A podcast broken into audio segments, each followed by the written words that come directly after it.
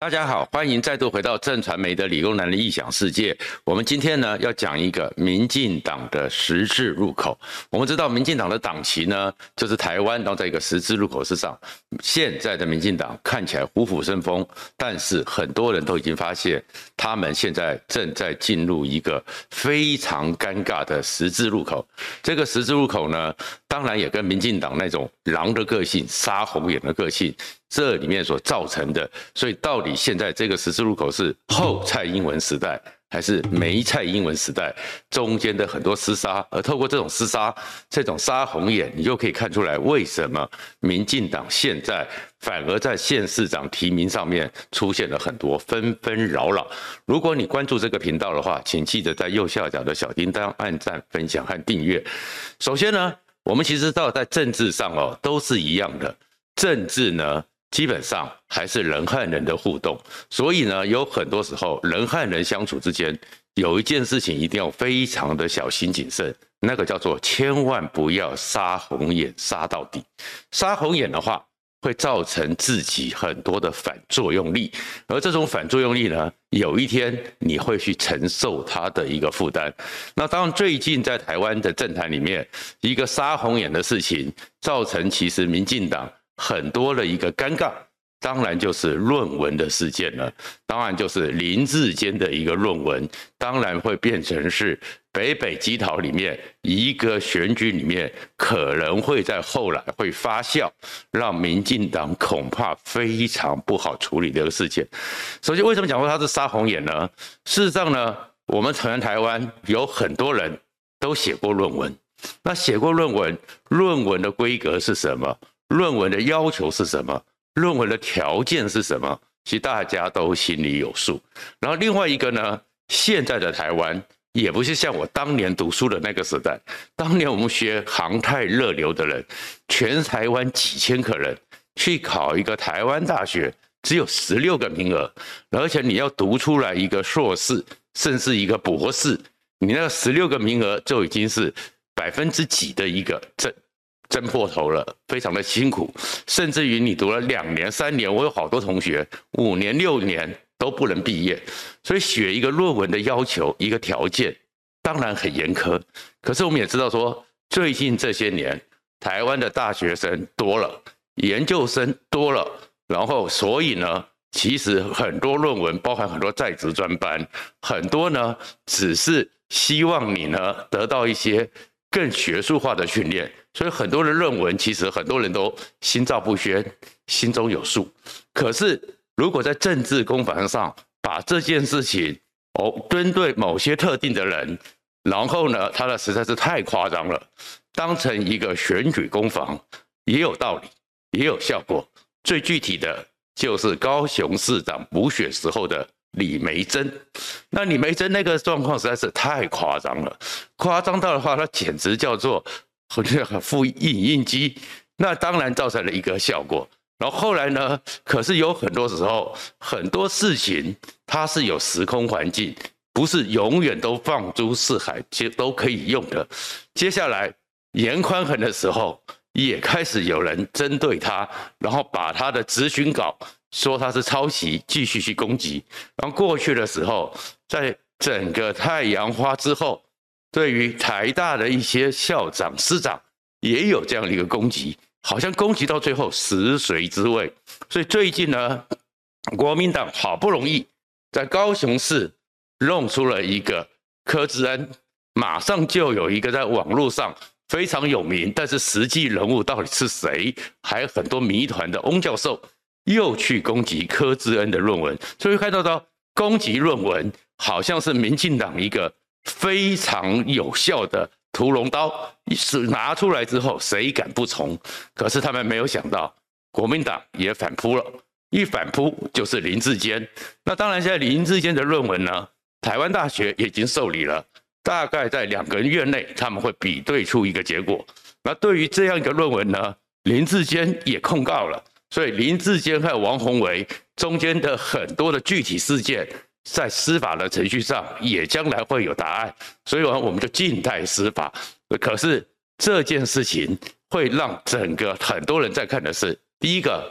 写过论文的人自己心有定见，而没写过的论文的人，其实台湾呢，受到研究所以上的教育的人，终究在人口中是比较少数。可是其他的人呢，看不懂，或者是对于这些论文的状况，那基本盘当然就会自己做了选择，那是信仰问题。很多人对看的是看你处理的整个反应，你处理的态度。你的诚信、你的诚实和你的诚恳，那当然就会是一个林志坚和民进党的一个重大挑战。可是呢，为什么会这样子？我讲，我就是杀红了眼嘛。因为现在其实在职专班太多了，政治人物在某些特殊的学校，在某些特殊的科系，然后论文的量和论文的整个状况都跟几十年前，而且大家又不是读了硕士、博士，像过去一样，就是要走学术路线。真的要去找找过去，所以我会开玩笑讲说，如果真的这样杀到底的话，以后整个二零二二真正选举登记的时候，所有的候选人都把你的论文给上缴，上缴之后通通公开上网，然后全民来比对，真要干成这样子的话，保证血流成河。可可是这个当然是一个后话，那当然就是原因就是说一个论文事件。民进党在过去的时候占尽了好处，现在当然也尴尬了。可这个尴尬，最后这个论文的真相，我们就等着台大，等着司法给我们答案。可是对于民进党的布局来讲，就非常复杂了。因为呢，北北基桃一直是这一次选举的最重要的核心的攻击地位，然后整个北北基桃呢。侯友宜因为恩恩事件已经不能再扮演领头羊了，那当然民进党就很希望北北基桃能够有一个冲锋，但是民进党里面就陷入了内部派阀，面对后蔡英文时代，甚至有人觉得可能是没蔡英文时代这样一个十字路口的争夺也杀红眼了，然后最后在这杀红眼摆不平之下，也许桃园当然很重要。所以呢，这有点像日月潭的那个九蛙，蔡英文背着林郑文灿，郑文灿在背着林志坚，林志坚在背着新竹市的沈慧虹，沈慧虹再去背新竹市的民进党的那些市议员，一个背一个。也许桃园拿下来，这样子对于未来后蔡英文时代，郑文灿有个角色，英系有个角色，才能够跟。赖清德为主的新潮流有一个平衡，而当然在这个状况里面，可是如果林志坚现在出了这个状况，这个布局又会出事了，所以才会看到里面更深层的问题，就是后蔡英文时代，民进党里面内部的派阀造成了什么样的一个困扰？他们的狼性，刚开始对外的时候，国民党几乎是。望风披靡，摧枯拉朽的倒。但是当这些狼开始对内咬的时候，其实民进党困局会更多。而这个困局里面呢，当然最核心的问题就是信赖和卡赖的问题。到底后面二零二四赖清德看起来目前是一路领先，很多人连他的车尾灯都看不到。但是在内部里面。如果一个派系赖清德带着整个新潮流都已经可以领走、占领了所有版图，那其他的人他们怎么去进行圈地运动，或怎么为自己保留个领土、保留一个立席之地？这个就是民进党现在。提名困局的核心，所以民进党不要在那边笑国民党，一直笑朱立伦各县市搞不定。其实民进党搞不定，而且民进党里面厮杀的更惨烈，而这样的更惨烈，恐怕到了二零二二年底的时候，都有很多副作用。这是民进党必须要担心的。民进党现在内部的问题是什么状况呢？我们当然知道，民进党一直是一个派系共治的一个团体，但是这派系共治里面呢？因为现在呢，蔡英文反正任就要任满了，而任满之后，这些派系要重新怎么分配呢？就变得很特殊了。现在的新潮流，因为赖清德作为一个领头羊，而且赖清德的气势，加上民进党的很多县市长、很多的公职，他们在这一场县市长里面呢，基本上他们比较是好整以暇，因为呢，只要赖清德当选了，整个中央的职位、公营事业。还有很多很多的力量，很多很多的资源，新潮流就等着去分，可是后面呢，就看到下面的派系开始蠢蠢不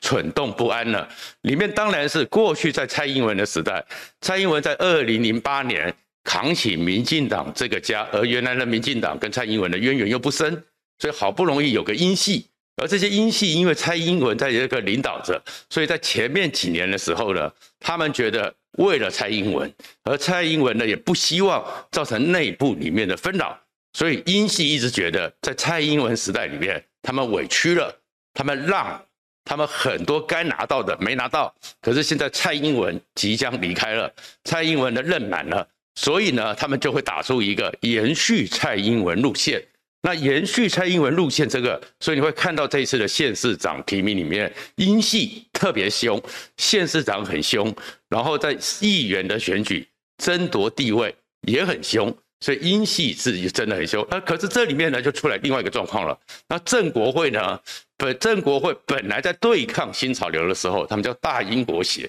英系和正国会是结合的。可是现在整个新潮流好整以暇。反而新潮流脱离了这个竞逐的战场，而英系和正国会、大英国协分裂，也是这一段时间民进党在初选和提名阶段里面纷纷扰扰一直上演的戏码。所以这个时候你会看到林佳龙，整个英系当然希望手上之区台北市是希望由英系去处理到，英系来掌握，就算不能赢，台北市打了一场漂亮的战。我们从过去谢长廷。李应元、陈水扁都知道，台北市只要能战，在民进党里面都有一席之地。只要打得漂亮，虽败犹荣。那所以他们一直要拉着陈时中。那对于整个正国会来讲呢，林佳龙因为他现在是正国会的少主，那当精神领袖是游锡堃，可是游锡堃也年事已高。那年事已高之下，当然整个林佳龙作为一个正朝正国会的一个命脉。他如果不站，就没有资格谈，所以林佳龙一定要站，是不是？他心里也知道，民进党也没有分裂的本钱。但是如果他不争一争，他根本连正考会发言权都没有。所以林佳龙一定要争台北市，一定要展现出他台北市里面有城市治理。这个状况是站到最后的那一天，其实最重要的重点是让。蔡英文让新潮流，让英系知道，我正国会不是一个已经即将解散的团体。将来你们如果当新潮流和英系开始有更积极的、更正面的一个正面对撞的时候，他可以扮演在中间里面关键的枢纽。所以这个是台北市提名真正的核心的状况。而这里面的核心状况就延续到后面，因为呢，如果现在因为郑文灿从三加十一到华航洛夫特，加上郑文灿过跨过新竹以南，在整个台湾的知名度是低，所以呢，虽然郑文灿是新潮流，但是英系跟他结盟，而希望郑文灿跟赖清德能够并驾齐驱，这样子才有个平衡。但是现在郑文灿明显落后，林志坚看起来这个情况也不如他们的预期那么的顺畅。所以，如果没了这文灿，那当然整个新潮流就会往前冲。那往前冲的时候，你才会看到为什么陈建仁现在又被英系给拱出来，不断的拉抬，甚至于有可能是如果一一一二六开票夜，蔡英文因为选举的关系，如果选情不好，蔡英文请辞党主席的时候，不能规划 party，不能整晚拿走，所以。又拉出了是林陈建仁希望能跟赖清德一个平衡，这个就是民进党现在卡赖还是信赖，中间又是一个纷扰。而这里面的纷扰里面呢，还有地盘主义。什么叫地盘主义呢？我们当然呢就是用代号好了，免得呢到时候呢这个我们这个小小的传媒受到一些不是必要的政治上的压力。就有个地方呢，我们姑且称。那一个位极人臣，民进党重要人物，他的代码叫大 S，而这大 S 呢，当然年岁也高，但是这大 S 呢，他觉得他家里面呢，哎，他的下一代小 S 其实也值得这位栽培，所以对于某一个地区，他就一直认为说，应该他希望将来的小 S 能够克绍击球，继承他过去几十年政治上的经营。而在民进党里面呢，有个传统，这个传统是什么呢？不像国民党，国民党呢，如果到了一个地方去战败了，这个人就不见了。可是民进党呢，如果民进党这个优点倒是蛮好的，如果我去战，战的不如预期，可是呢，我会继续蹲点。继续努力，就好像萧美琴在花莲，就好像林佳龙在台中这样的一个情况。所以呢，如果今天面对二零二二，对方的候选人根基太稳，其实很难打败他。这个时候，也许二零二二这一战打不赢，但是二零二六总是希望小 S 能够客少击球。所以这个时候。非常出现的一个矛盾，就是民进党内的区域主义、派阀主义，就会出现一个状况：任何一个人来，如果这个人呢，他虽然不容易打败对手、打败国民党的候选人，但是如果这个人可以选得不错，或是他本来有些根基，他会不会二零二二虽败犹荣之后，民进党内就觉得你该继续蹲点，你继续蹲点，你就留下来。再战二零二六，那如果二零二六他又战成功了，连续两任八年下去，那那小 S 就要等十二年后，所以就会看到有一个新地方一直在民进党里面，一些人一直搞不定，到底谁来参选，谁来挑战？因为关键的问题，其实最后就是曾经谈了一个人，这个人最后觉得你搞了我两个月，我又不想选了，因为里面关键的就是大 S。他的一个希望，这个他的地盘主义，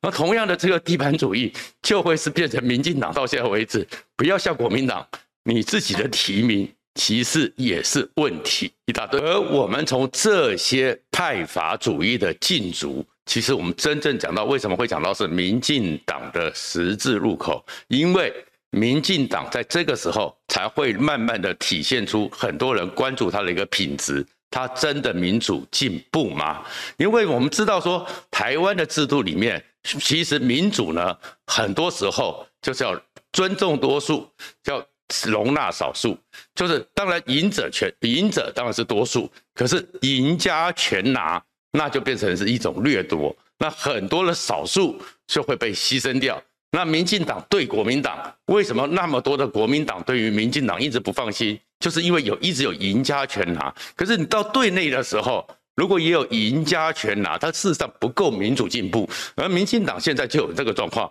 总统当选之后，因为中央有这么多的政务官，公营事业将近有五千个职位，很多资源可以分配。而在地方上也是一样，如果赢家全拿。这会就造成了很多的人，如果不是你这个派系，我不是你这个山头，我就会被歼灭。所以事实上，民进党虽然在很多机制上，内部民主机制比国民党进步很多，可是真正符合进步的、先进的欧美的民主思潮、民主宪政惯例里面，有一个其实是协商精神，其实是一个包容主义。这件事情在民进党比较缺乏，所以现在蔡英文即将任满，而蔡英文任满之后，如果说很多人会担心的是赖清德如果赢了会被赢家全拿，然后所以英系才会奋起。那英系这样一个争夺的过程中，又会让正国会开始担心